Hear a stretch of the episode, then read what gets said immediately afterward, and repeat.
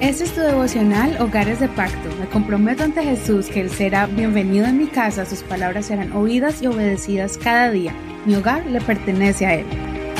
Bienvenidos a este devocional. Vamos a comenzar con el capítulo 24 de Levítico y empezamos desde el verso 1 al verso 9.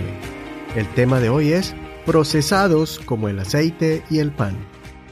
El Señor habla a Moisés diciendo, Manda a los hijos de Israel que te traigan aceite de olivas claro y puro para la iluminación, a fin de hacer arder continuamente las lámparas.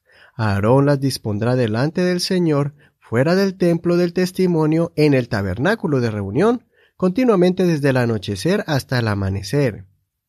Esto es un estatuto perpetuo a través de sus generaciones. Sobre el candelabro de oro puro pondrá continuamente en orden las lámparas delante del Señor. Toma harina fina y haz con ella doce panes. Cada pan será de cuatro kilos. Los colocarás en dos hileras, seis en cada hilera, sobre la mesa de oro puro delante del Señor. Pondrás también sobre cada hilera incienso puro, y será para el pan como señal, una ofrenda quemada al Señor. Cada sábado los colocarás siempre en orden delante del Señor, de parte de los hijos de Israel como pacto perpetuo serán para Aarón y para sus hijos, quienes los comerán en un lugar santo, porque es cosa muy sagrada para él de las ofrendas quemadas para el Señor. Esto es un estatuto perpetuo. Hasta aquí la lectura de hoy. En este capítulo miramos varios elementos que debían presentarse ante la presencia del Señor dentro del tabernáculo. Estos elementos los observamos cuando estudiamos el libro de Éxodo. En este libro, Dios quería asegurarse de que Moisés le enseñara al pueblo la importancia de la perseverancia. Ellos debían presentar todos los días el aceite para las lámparas, para que no se apagaran, y también todos los días debían presentar el pan de la proposición, que son doce panes representando a cada uno de los hijos de Israel.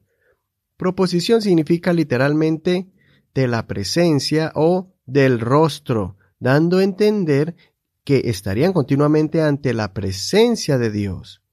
Esto es muy significativo para nosotros los cristianos, pues nosotros ya no representamos este aceite ni tenemos lámparas sagradas. Tampoco debemos presentar un pan físico en el templo. Lo que sí debemos hacer es todo lo que eso representa de forma espiritual. El aceite de oliva es un aceite muy puro y su proceso es complejo. El fruto de la oliva debe pasar por un proceso de trituración en un molino de piedra especial donde se extrae el aceite gota a gota hasta llenar el envase. De esa forma pasamos nosotros también por pruebas, donde desarrollamos un carácter conforme al corazón de Dios y somos ungidos con su Santo Espíritu para hacer su obra.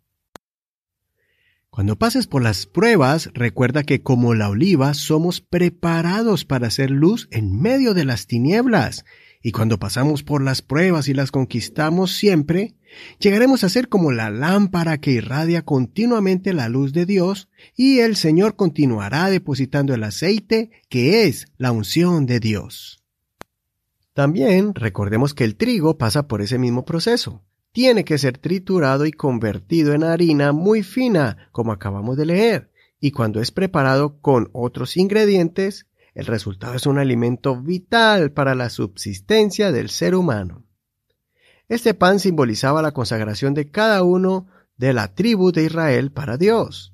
Ellos estaban presentes delante de Dios todos los días y cuando se reemplazaba por uno más fresco, este pan pasaba a sustentar a los sacerdotes.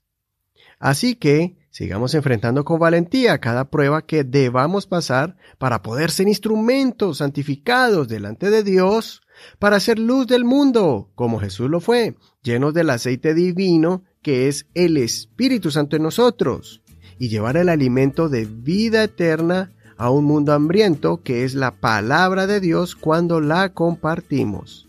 Soy tu amigo y hermano Eduardo Rodríguez. Que el Señor Jesús te llene con su Santo Espíritu y que la palabra de Dios permanezca en sus mentes y en sus corazones, en el centro de sus hogares. Hasta aquí el devocional de hoy, pero te agradecemos por todo tu apoyo, por conectarte con nosotros todos los días y por compartir este devocional. Para más información puedes buscarla en Hogares de Pacto Devocional. Ahí están todas las notas de este programa y de los anteriores. También el enlace para que escuches este devocional directamente desde Facebook. Si quieres este devocional que llegue a tu WhatsApp, escríbenos al 562-551-2455. Bendiciones, hasta mañana.